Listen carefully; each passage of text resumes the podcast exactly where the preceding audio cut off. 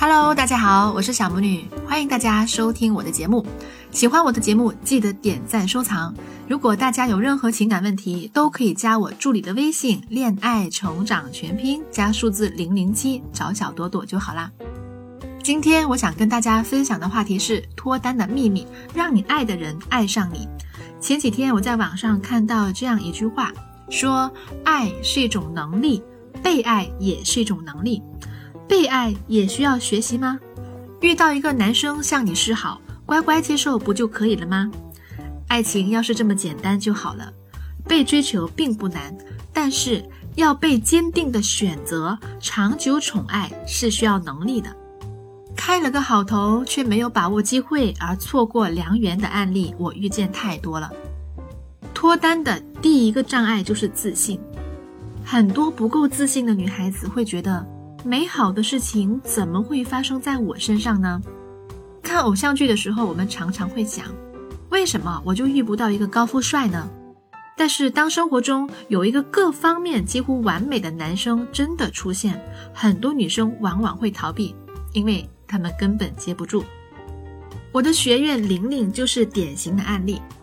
在一次朋友聚会上，一位出生优渥的富二代对玲玲一见倾心，并主动加微信。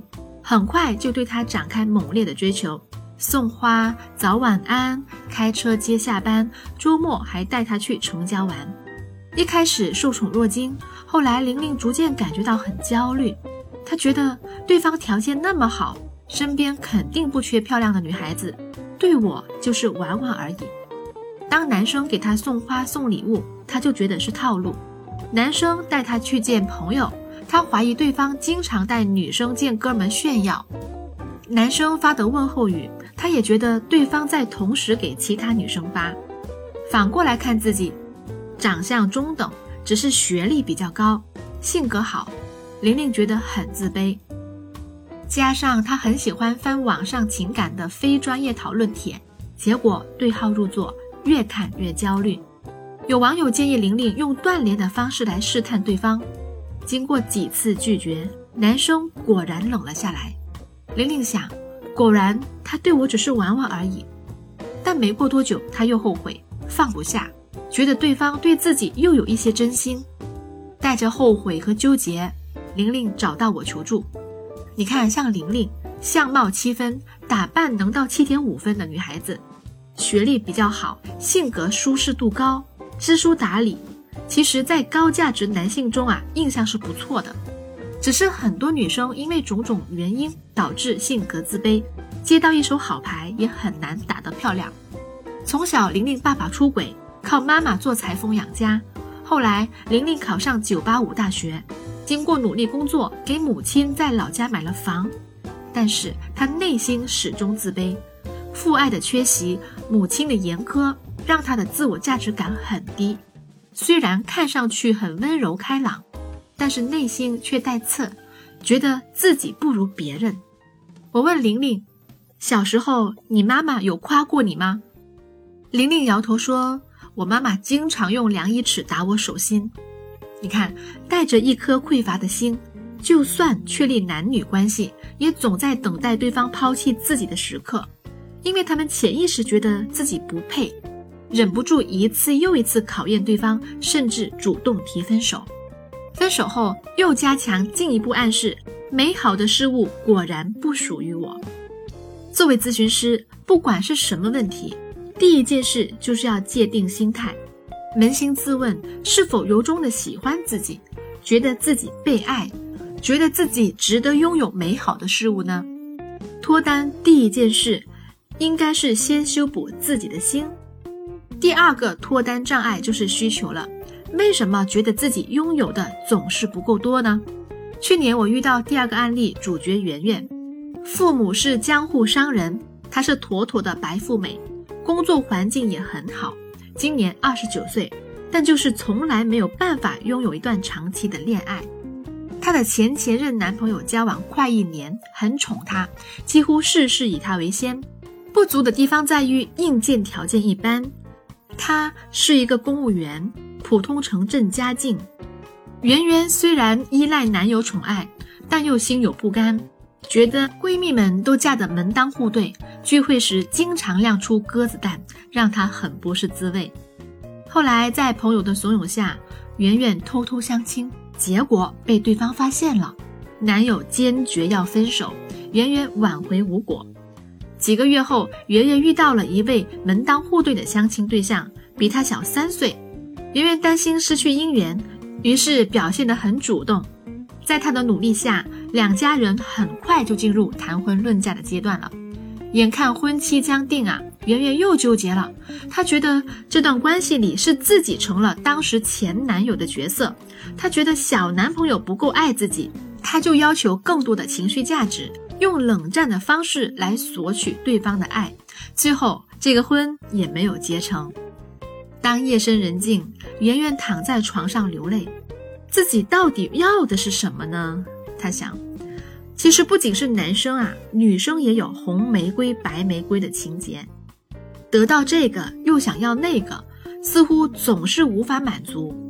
其实脱单呐并不难，我经常说，脱单最大的卡点就是平衡。一个是需求的平衡，难脱单的情况往往是陷入两极的极端。一点呢是过度迁就对方的需求，而另一个极端呢就是过度关注自我的需求，想要的太多了。第二个平衡就是需求和投入获得的平衡。你想要什么？你能为对方付出什么？对方反馈给你的能不能让你满足？但凡这三者能够达到一个平衡，就很容易脱单。脱单的第三个障碍是时机。为什么总觉得自己还没有准备好呢？我的学员星星从小是家中的乖乖女，长相可爱，性格温顺。从大学的专业到挑选工作，都是父母一手操办的。二十六岁的她从来没有离开过故乡。按道理，这样的小家碧玉是最不愁脱单的。但奇怪的是，星星却没有办法与人进入亲密关系。每当对方要进一步升温关系的时候，星星就开始拒绝。去年，单位新来的男同事对她展开猛烈的追求啊，星星难以拒绝，只能勉强接受。结果不到两个星期就分手了。星星像小动物一样躲起来，关机不接对方的电话。他发现自己连分手这件事情都不敢面对。后来，家人给他介绍了几次相亲，都无疾而终。我问星星原因，他说：“我总觉得自己没有准备好。”经过咨询，我发现这就是星星的固有模式。星星父母都是高中老师，要求很严格，让他养成谨小慎微、按部就班的性格。比如，他觉得自己要健身、要减肥、要做好准备才能恋爱，否则就是不够完美，就容易犯错。而他觉得自己的实力不能为他犯的错去承担风险和代价。你看这种心态，我取名叫做回避恋爱拖延症。表面上是不敢进入一段关系，本质呢还是内心不够认可自己。因为不够认可自己，所以我认为别人也不会认可我自己。你看，这种思维模式就烙印在潜意识里。就算给你一个够了到的东西，你也不敢去要，觉得我还要努努力，等到一切成熟才可以。但很可能时机就已经错过了呀。你看，毛爷爷早就说过，实践才是检验真理的唯一标准啊。恋爱其实就是恋爱，把恋爱当做练习的练啊，放下包袱，大胆去练习就好了。第一，所谓的恋爱功能是了解你自己啊。人的自我认知是在关系中互动出来的，在亲密关系中，我们才会展露自己最真实的一面。这一面原来我们都不知道的呀。你在恋爱过程当中，你就会发现，哇，原来我是这种人呐！哇，原来我谈恋爱的时候是会有这种表现的。哎，我还挺作的呢。哎，我还发现自己挺缺乏安全感的呢。等等，恐惧、占有欲、焦虑、不安全感、自私，全部都跑出来了，都没有关系。恋爱是成人的重要的一步，只有了解自己之后，才会有自我调整的觉知。一段好的恋爱可以发挥出你的潜能，让你进步。它就像一所大学，在关系中塑造你自己。有很多学员是带着焦虑和不安找到我们的，慢慢的，他们将学到的认知带入关系里，得到改善。比方说我自己，以前我会觉得付出总会有牺牲感，但我现在不会了。我愿意为我家人做饭，我愿意为工作去付出很多，是因为我发自内心的愿意。我觉得自己从根源一点点强大起来，我愿意做更多，去帮助大家收获很好的爱情和婚姻。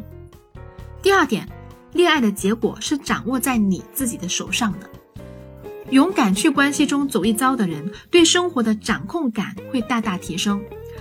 恋爱的结局不在别人手里，在于你自己互动的结果。你要去自己驾驶一段关系，你要体验方向盘掌握在自己手中的感觉。经常有人问我说：“小魔女老师，帮我测一测，我这种性格的人适合什么类型的男人？”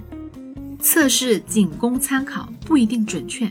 只有你自己每一次带着心和脑去谈恋爱，你才会慢慢的摸清自己的轮廓，看到自己的底线，你自己最真实的需求。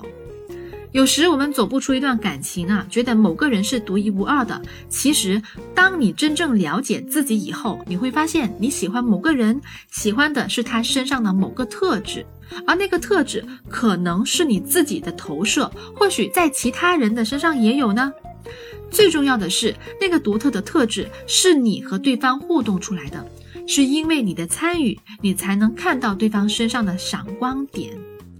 有一句话说：“我喜欢你，不是你决定的，而是我决定的，是我决定是否要爱上你的。因为爱情是我发现的，是我和你互动出来的，独一无二的爱情是你自己亲身参与的作品，你才是最重要的。”所以，不管过去的生活给你打上怎样的烙印，放下包袱，以练习的心态去爱。最坏的结果不过是失去，就算那样，你也会收获对自我的认知，你会变得更好、更完整。我常常说，人生很公平，该交的学费，该经历的，我们都要经历。我见过许许多多在父母安排之下的婚姻，以为会一帆风顺，而问题却仍然在婚后爆发。有些因为有了孩子而更加棘手，每一步都是必经之路啊！没有完成的功课还是要回头补的。反过来，如果你还单身，现在就去谈恋爱吧，去学习吧，因为这是最好的时光。如果你目前的生活局面并不清晰，或者现在一段难以看清的关系里头，也不要着急去选择。给大家两个小建议：第一，观察。通过互动去加深对对方、对这段关系、对你自己的认识。第二，去学习，在这段蛰伏中沉下心来提升自我，拓展社交圈。等到有把握再去行动。在任何困境面前啊，你都有更优的选择：向外求助，突破自己狭隘的小圈子；向专业的人求助，向积极力量伸手，让外力介入，为你的生活注入活水。打开新的局面。如果你有任何情感问题、婚姻问题和个人成长方面的问题，都可以找我帮你。只要加小朵朵的微信“恋爱成长全拼”加数字零零七就可以啦。现在加助理的微信，还可以预约我每周两场的直播，我会在微信视频号跟大家见面。想得到今天节目的文字稿，可以关注我的个人微信公众号，搜索“小魔女教你谈恋爱”，回复关键字“脱单快乐”就可以啦。